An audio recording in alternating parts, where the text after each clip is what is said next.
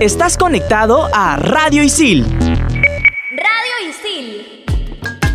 ¿Sabías que el primer campeonato de stand-up comedy en Perú fue organizado en marzo del 2007 por la Escuela de Impro Hoy en Explícame esto, stand-up comedy. Bien, para terminar la clase, ¿alguna pregunta, chicas y chicos? Sí, yo. ¿Es mejor el vacío de la vida o la vida eterna después de la muerte? Ajá. Yo tengo otra. ¿Vivimos en un sistema económico y social de esclavitud moderna? Ya. Si existen las realidades paralelas, ¿cómo sabemos si estamos en la realidad o la paralela? ¿Qué? Y cuando quieres dejar de pensar en algo, ¿estás pensando en dejar de pensar en algo? Ok. Bueno, estoy seguro que para todo esto hay una explicación. ¿O no? Aquí empieza Explícame esto por Radio Isil.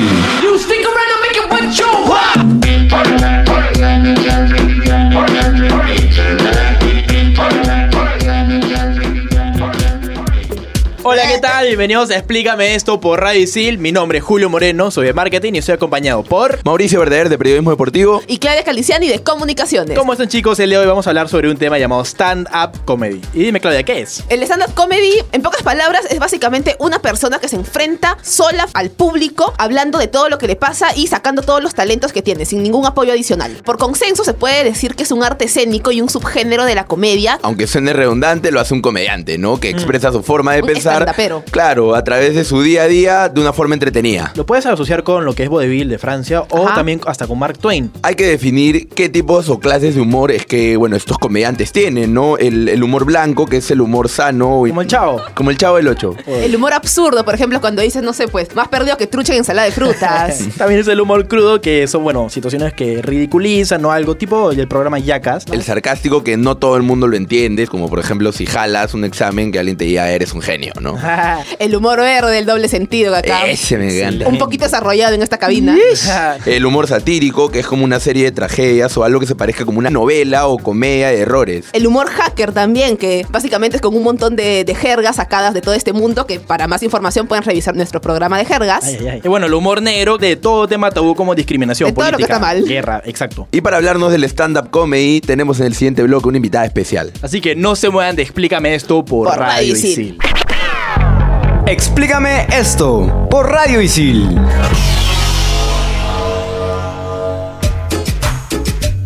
Seguimos en Explícame esto por Radio Isil y nos encontramos en cabina con una invitada especial. Ella me ha pedido que la presente como una chivola de piernas largas. Ella es Fabiola Arteaga. Un fuerte aplauso, por favor. ¡Eh! Ahí también ponen efectos de más cosas. Hola, ¿Cómo estás, chicos. Fabiola? ¿Qué tal? ¿Cómo estás? Lo máximo. Gracias por la invitación. Feliz de estar acá con ustedes, con tanta juventud como yo. ¿Cómo así te animaste tú? Trabajé muchísimos años en agencia de publicidad, redactando todos los comerciales y la parte que más me gustaba era la parte en la que yo le contaba al cliente la idea que habíamos hecho. Entonces se lo actuaba, pues, y ponía, y el niñito dice, y ponía la voz del niñito, y la mamá le contesta, y me encantaba hacer esa parte, ¿no? ¿Y cómo así llegó el stand-up comedy a tu...? Por una cosa llevó a la otra porque comencé a hacer frilos. Mis Ya. amigos de publicidad me comenzaron a llamar para que los ayude con comedia. Siempre que tenían que escribir un comercial de radio de tele que tenía que tener humor, ah, llámenle a Fabiola y que nos ayude. Tú le ponías el toque humorístico. entonces comencé a ayudarlos hasta que comencé a escribir yo cosas para mí, que me daban risa, anécdotas, cosas así. Y un día decidí invitar a un montón de amigas y amigos porque había escrito un texto que se llamaba Las chicas del Villa. Y era que yo había estado en el Villa María, Ajá. que está lleno de clichés, el colegio. ¡Ay, del Villa María! O sea, ya eres de todas maneras pituca y tonta, ¿no? Entonces me pareció súper interesante porque yo no me sentía ni pituca ni tonta. Y ahí me di cuenta que eso era lo mío. Me sentía como pez en el agua. Fabiola, eh, un comediante tiene que tener su propio estilo, ¿no? De hecho, no puedes copiar lo que ves en la televisión o ves en, en shows en vivo. ¿Cómo es que tú descubres qué tipo de humor, como los que mencionamos previamente, tienes? ¿Un humor verde, un humor sarcástico? Mm, creo que, Va que en- no es que va- tú te propongas pongas, yo voy a hacer tal tipo de humor. En el stand-up es bien diferente. Eres tú con tu voz solito parado en el escenario hablando de las cosas que a ti te han marcado, de las cosas que a ti te llaman la atención. Entonces ahí solito va a salir tu estilo. ¿Te basabas en algún referente para perfeccionar este estilo? ¿Hay alguna persona que Mm, No, admirabas? No, pues porque como modelo referencias, no, me iba a ligar a hacerlo como tal persona o tratar de imitar cómo lo hace el- tal persona. A la hora que me subía y yo lo contaba, usaba mi misma forma de moverme y la forma de hablar que yo tenía y mis experiencias, mis anécdotas con mi manera de contarlo. Y eso es lo que marca, ¿no? Tu estilo de humor es subirte y hacerlo y, y por eso te decía antes, ¿no? Hay tantos tipos de humor como personas. Es muy difícil que tengas... Ya, tú vas a hacer humor de tal tipo. No, no, es lo que a esa persona Le fluye. fluya y le nazca hacer, ¿no? Entonces... Ahora, con respecto a eso, eh, ¿tú crees que los comediantes deberían tener algún tipo de filtro o no? Yo personalmente creo que no. No necesariamente a mí me gustan muchos tipos de stand-up. No me gustan, no los disfruto, me da rabia. me da ganas de cachetearlos. Pero no debería haber filtro. Creo que el único filtro que va a tener el comediante es ver si tu público se para y se va o, no regresa más. Claro. Y ahí tú dirás, oye, ¿por qué no estoy llenando a salas? ¿Por qué no viene a verme ni mi vieja? Ahí descubrirás, ¿no será que tu humor está un poco pasadito con tus chistes machistas o te estás pasando de la raya con las lisuras o te vas al humor fácil? Tú mismo eres Claro. tu filtro. Tú mencionabas que hay una estructura que se sigue cuando uno arma un monólogo y todo esto. ¿Cuál es la estructura que tú manejas? Hay muchas técnicas, ¿no? Para que el contenido tenga un timing, que es eh, el tiempo de la comedia, ¿no? Un chiste, si tú lo dilatas mucho, ¡ah! me quedo dormida y ya no me da risa. En cambio, si tú lo cuentas picadito y con una entonación especial, e- es lo que funciona. Hay un montón de tips que yo les doy a mis alumnos para que mm, fluya mucho mejor su texto, ¿no? Una de las herramientas las más usadas en el stand-up es el 1, 2, 3, donde 1, 2 preparas el chiste y en el 3 rematas. Y eso lo vemos en el chavo, ¿no? También,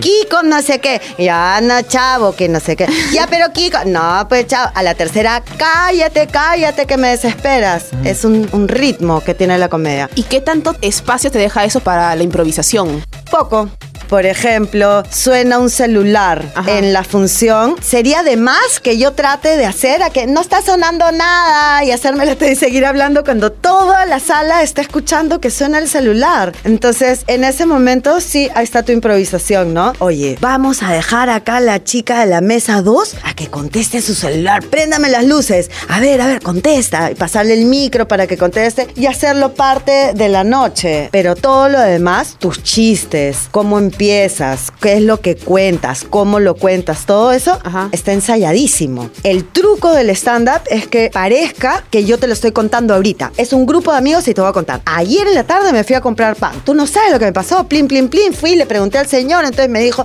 ah, sí, me dio un baguette. Y yo le dije, oye, pero me da. Y vas armando así, ¿no? Pero Ahora, la, la gente es bastante crítica con los comediantes porque hay veces que tocan temas muy controversiales, como lo mencionábamos Sí. previamente, como el machismo, ¿no? ¿Tú crees que es justo que se les critique a los comediantes porque poco que están saliendo de la rutina de hablarlo de siempre, ¿no? Y tratan de, de no, tocar a mí me parece que está bien que, que te critiquen, porque ese es, por ejemplo, el filtro. ¿Qué haces con público complicado en vivo? Imagínate que hay unos te dicen o te gritan, no das risa o el siguiente, lárguese. Horrible, ya.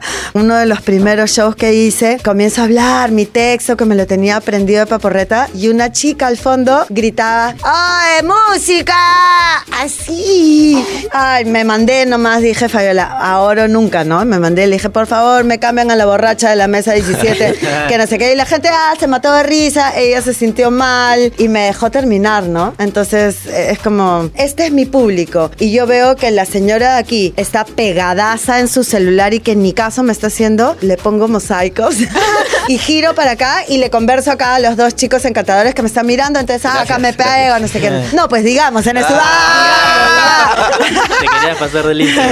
Ahora, centrándonos un poco en el medio peruano, ¿cómo consideras que estamos a comparación de otros países, digámosle de Sudamérica o... Eh, la movida del stand-up acá, hoy en día sí ya es una alternativa de, de plan. Todas las semanas en distintos sitios hay stand-up. Ya hay un público que busca semanalmente ir, oye, ¿qué hacemos? Oye, me han pasado la voz de esto, vamos a ver stand-up. Entonces ya es un plan, así como ir al teatro, ir al circo, ir a hacer Claro, sí, algo. ir al cine. Ya, hay gente que hace stand-up todas las semanas y que tiene pues salas llenas todas las semanas. Nos comentabas que, que también este, tienes un estudio donde le enseñas a personas sobre el stand-up comedy. ¿Cuáles son los principales requisitos que tiene que tener? Yo acepto, por ejemplo, por cada taller solo 10 alumnos. De esos 10, digamos que solamente dos quieren ser comediantes. ¿Y el resto? ¿no? Y el resto es muchísima gente de empresa que tiene a su cargo un grupo de personas y necesita herramientas para crear empatía. Tienes que tener una muy buena relación con ellos, reírte con ellos. Pero si voy a recibir para formar comediantes, eh, ser muy disciplinado, la única manera que tú te puedas divertir en el escenario y olvidarte y volver a lo que estabas hablando y conversar y reírte y todo, la única manera es que te sepas tu texto de memoria. De pie de memoria, hasta el chiste, a tu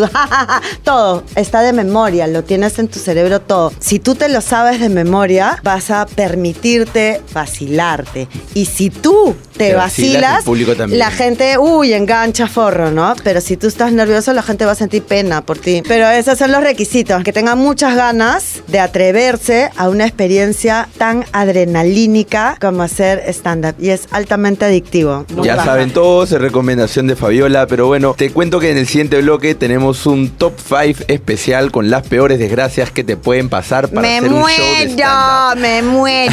Ya vamos al siguiente bloque. Así que no se acá. muevan de Radio y sí, de no se muevan de Explícame esto.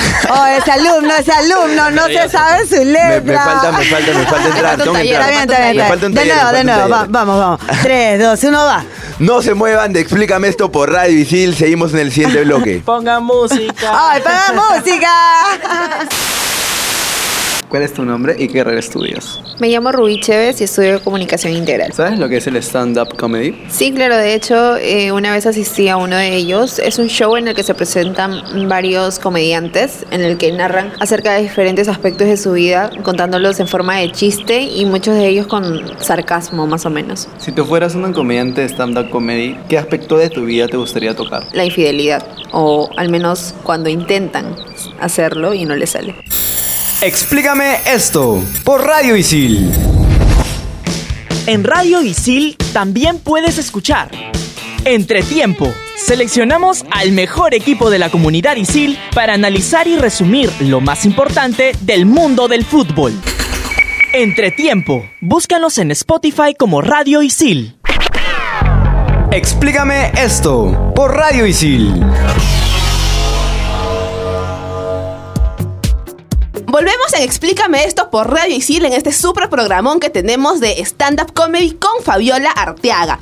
Fabiola, cuéntanos, ahorita hay una movida de todo lo que es stand-up comedy, de los comediantes, incluso este mm, club de la comedia. ¿Qué, qué opinas de esto? Contenta, orgullosa y feliz con el Club de la Comedia porque los fundadores del club son alumnos míos. Yo los he visto desde... Desde sus inicios. Sí, Desde que no desde risa. muy chivolos, cuando recién habían salido del colegio.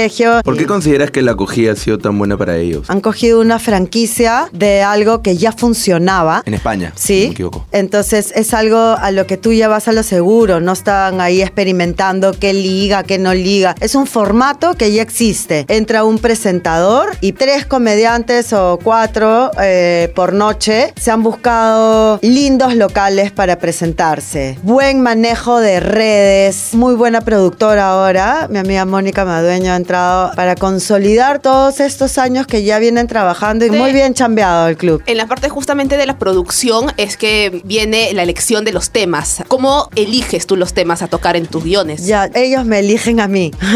Porque son cosas que, como comentábamos, ¿no? Cuando te pasan cosas que marcan tu vida, no necesariamente malas, no tienen Ajá. que ser malas, sino cosas que marcan tu vida son los estímulos que yo he tenido para escribir. Cuando no te pasa nada, vida, cuando es una vida aburrida Plana. o- o, plana, no tienes mucho que contar, ¿no? El primer show que hice, que fue mi primer impulso de qué cosa quería escribir, inmediatamente fue ser una chica villamariana. Ajá. Toda mi vida en, en colegio de mujeres, de monjas, y me marcó un montón. Tanto así que después de años entré a trabajar a Pataclown a la tele en el Santo Convento Ajá. y trabajé de monja.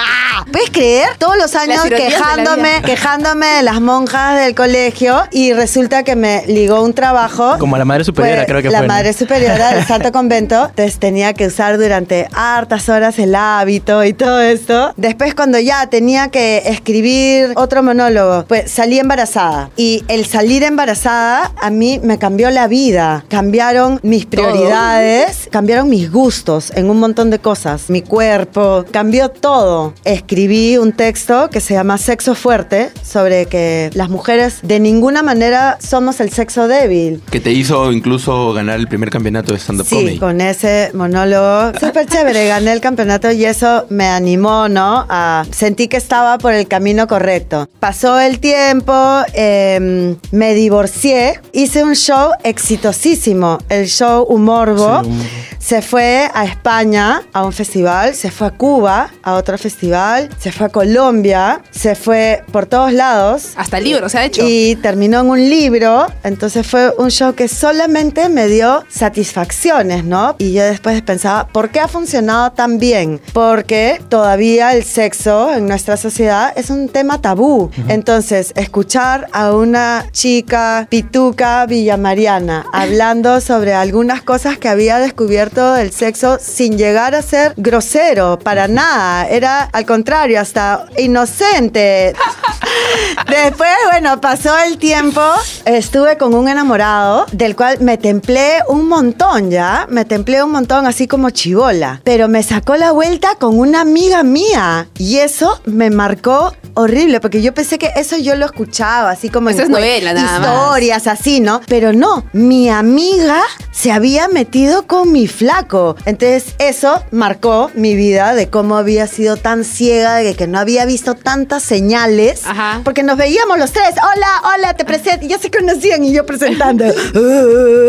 Entonces escribí un show que se llamaba A Calzón Quitado, Ajá. que era como narrar mi proceso de sanación. Primero pues lo lloras todo, ¿no? Eh, te deprimes ahí. De ahí te quieres vengar, lo quieres destruir, horrible. Y de ahí, pucha, te haces ver y de ahí hasta que tú te sanas. Lo dejas pasar. Y ese fue el show a calzón quitado, que exitazo, pues todo el mundo se sentía identificada, ¿no? Y justamente de eso es nuestro top 5. Nosotros hemos preparado el día de hoy las 5 desgracias que te deben pasar para que tu show de stand-up comedy sea un éxito. Vamos a darle la bienvenida a Xiomara entonces. ¡Eh! Eh, Xioma- ¡Aplausos! ¿qué tal? ¡Eh! Top 5. Top 5.